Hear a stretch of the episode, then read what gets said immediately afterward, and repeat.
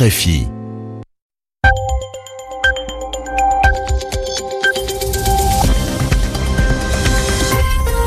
Radio France Internationale, il est 22h ici à Paris, 20h en temps universel. Thomas Schnell. Bonsoir, bienvenue dans le journal en français facile que je vous présente avec Sylvie Berruet. Bonsoir. Bonsoir Thomas, bonsoir à tous. Au sommaire de ce journal, entre les États-Unis et la Turquie, il est désormais impossible d'obtenir un visa. C'est un document qui permet de franchir la frontière. Les explications dans ce journal. La Catalogne va-t-elle déclarer son indépendance? Demain, le président de la région espagnole prononcera un discours très attendu devant le Parlement catalan. Il souhaite faire sortir sa région de l'Espagne pour devenir un pays autonome. Une silhouette et une voix inoubliable, celle d'un dandy, tout en flegme et en malice. La France pleure un de ses acteurs les plus aimés. Jean Rochefort est décédé à l'âge de 87 ans. Il y a 50 ans, jour pour jour, le Che Guevara était tué en Bolivie. Il était un révolutionnaire. Aujourd'hui, il est devenu célèbre dans le monde entier. Le journal en français facile. La guerre des visas est déclarée entre la Turquie et les États-Unis. Depuis hier, Washington, la capitale des États-Unis, ne délivre plus de visas aux citoyens turcs, c'est-à-dire qu'elle n'autorise plus les habitants de la Turquie à venir sur son territoire. Les autorités turques ont ensuite fait la même chose contre les habitants américains. Tout a commencé quand les autorités turques ont arrêté un employé de l'ambassade américaine à Istanbul. L'ambassade, c'est un bâtiment implanté dans un pays étranger qui représente l'État. Notre correspondant à Istanbul, Alexandre Billet, nous explique les raisons de cette crise qui pourrait avoir de grosses conséquences économiques. C'est un chantage au visa, selon les médias pro-gouvernementaux, en cause l'arrestation mercredi dernier d'un employé turc du consulat américain d'Istanbul, accusé d'être proche de l'imam Fethullah Gulen. Il y a quelques mois, c'est un autre employé qui avait été arrêté, lui, pour avoir soutenu le PKK. Visiblement, c'en est assez pour Washington, qui a donc annoncé dimanche ne plus émettre de visa aux ressortissants turcs. Quelques heures après, Ankara reprenait mot pour mot le communiqué à son compte et suspendait à son tour l'attribution de visa aux Américains. Aujourd'hui, le pouvoir turc a montré qu'il n'était pas intimidé. La femme et le fils de l'employé du consulat ont également été arrêtés. Les conséquences immédiates de cette crise des visas, la devise turque s'est effondrée face au dollar lundi. Un ralentissement des échanges entre les deux pays attendu avec inquiétude. L'année dernière, plus de 500 000 Américains s'étaient rendus en Turquie. Alexandre Biat, Istanbul, RFI. La pression est maximale en Catalogne à moins de 24 heures d'un discours très important. Demain, le président de la région catalane doit s'adresser au Parlement de sa région. Il pourrait déclarer l'indépendance de la Catalogne. Une partie des habitants de la Catalogne sont favorables à ce projet. Une autre partie est contre. Ce week-end, des centaines de milliers d'Espagnols sont descendus dans la rue pour dire non à l'indépendance et aussi beaucoup d'entreprises y sont opposées si la Catalogne devient indépendante, pourront-elles continuer à travailler? Face à cette incertitude, les grands groupes ont décidé de déménager vers d'autres grandes villes d'Espagne. Pour faciliter ces déménagements, le gouvernement central espagnol a publié la semaine dernière un décret. Les groupes qui souhaitent transférer leur siège social hors de Catalogne n'ont plus besoin d'un feu vert de l'Assemblée générale des actionnaires, mais peuvent le faire avec une validation du seul conseil d'administration.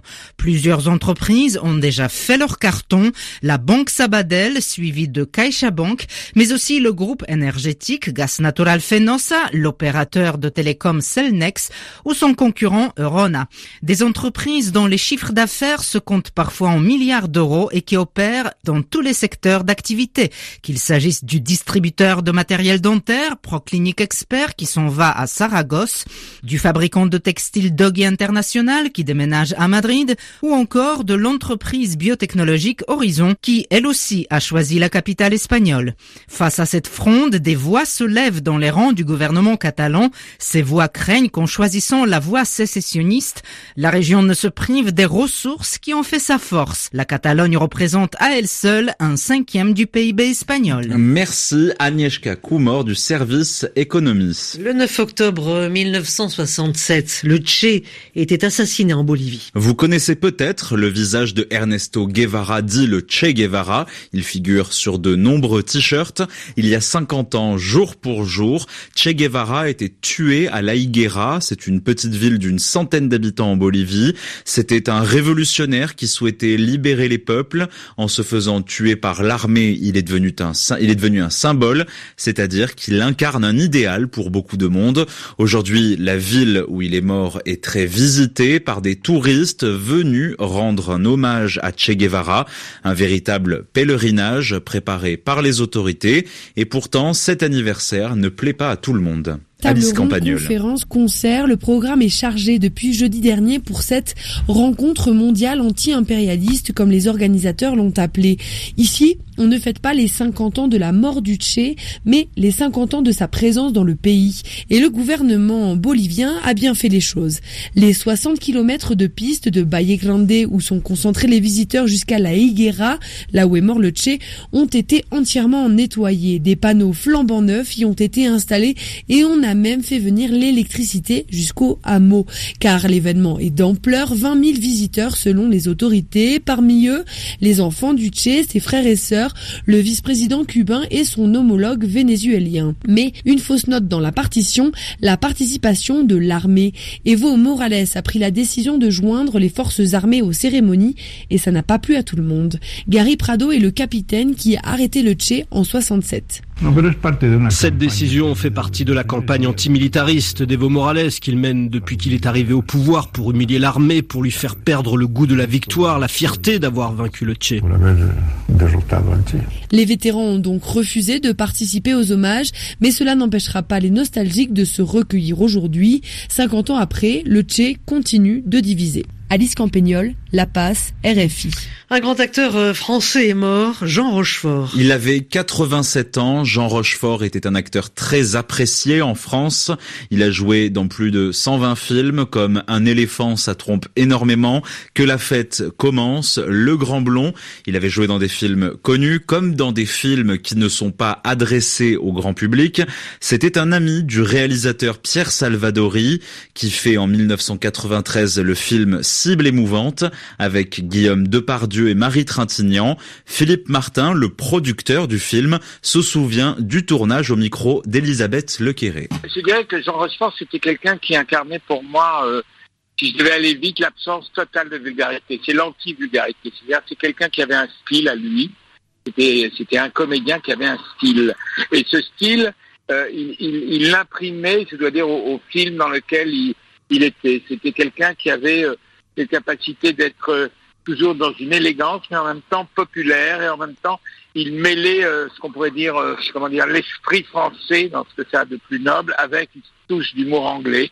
Il avait vraiment ce style qui était à lui, qui faisait partie de cette grande génération d'acteurs, de Pierre Freinet, de Gabin, de Marielle, de, de, tout, de Claude Rich, que je connaissais évidemment très bien, qui faisait qu'ils avaient une présence qui n'était pas simplement l'interprétation du rôle, mais ils amenaient leur univers à eux et qui donnait un style au film. Philippe Martin, le producteur du film Cible émouvante, au micro d'Elisabeth Lequéré.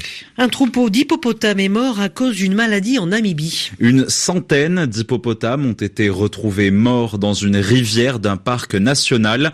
Ce drame, c'est-à-dire un acte grave, aurait été causé par la maladie du charbon, selon les autorités. C'est une infection aiguë qui contamine aussi bien l'animal que l'homme. La Namibie est un pays en Afrique australe. Beaucoup de touristes s'y rendent pour sa faune riche. Autrement dit, il y a beaucoup d'animaux, dont 1300 hippopotames. Le prix Nobel d'économie a été attribué à un Américain. Il s'appelle Richard Thaler. Il a reçu la célèbre récompense pour ses travaux en économie. Il travaillait sur la théorie de la finance comportementale, c'est-à-dire que selon lui, les marchés économiques internationaux ne sont pas dirigés par des mécanismes logiques et rationnels, mais ils sont influencés par par des hommes dont le cerveau est plus émotionnel et instinctif. C'est la fin de ce journal. Merci de l'avoir suivi. Il est 22 heures passées de 10 minutes à Paris, 20h10 en temps universel. Restez à notre écoute sur la radio du monde.